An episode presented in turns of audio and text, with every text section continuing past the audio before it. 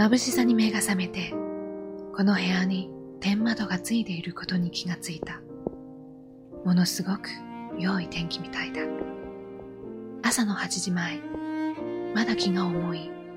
昨日はチェックインした後、一歩も外へ出る気になれず、ずっと部屋に行った。でもそろそろ本当にお腹が空いたな。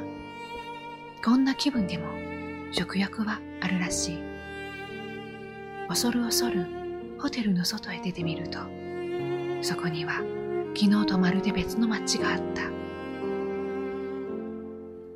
雲一つない青空、食感の匂い、真っ赤な可愛いトラムが私のすぐ横を通り過ぎる。遠くの丘の上に見えるあのお城の形は、とんがり屋根の細い塔がいくつも並んで、昔好きだった本の挿絵にそっくりだ。それに、この大きく立派な川。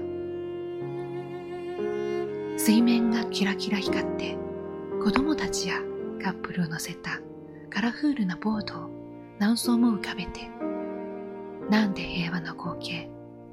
一体どうなってるんだ？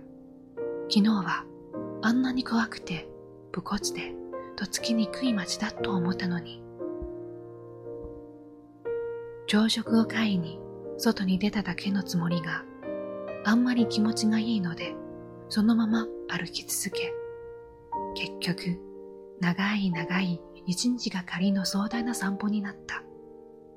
頼りになるのはさっきホテルのフラウントでもらってきた簡単なチーズ一枚。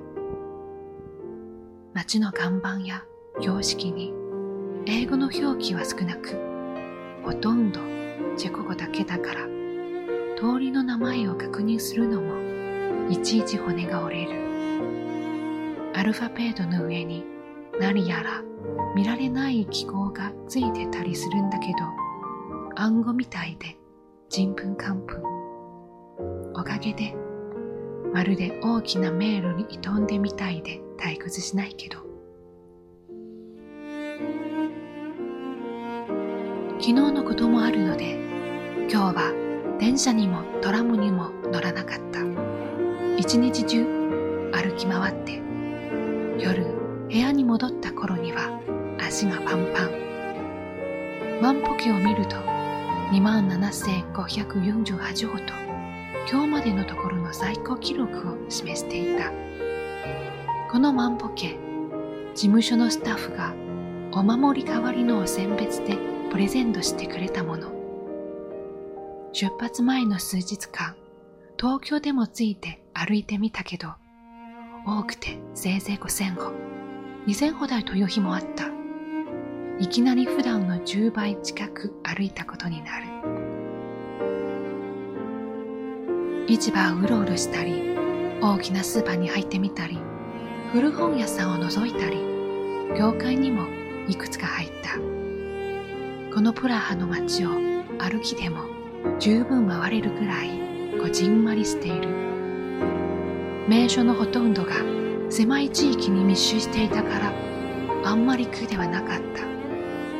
多分プラハ初心者として見学すべきところは今日だけで全て行くことにできたんじゃないかな。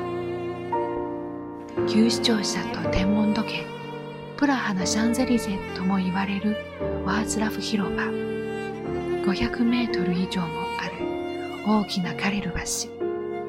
この街のシンボルのプラハ城。そしてストラホーフ修道院。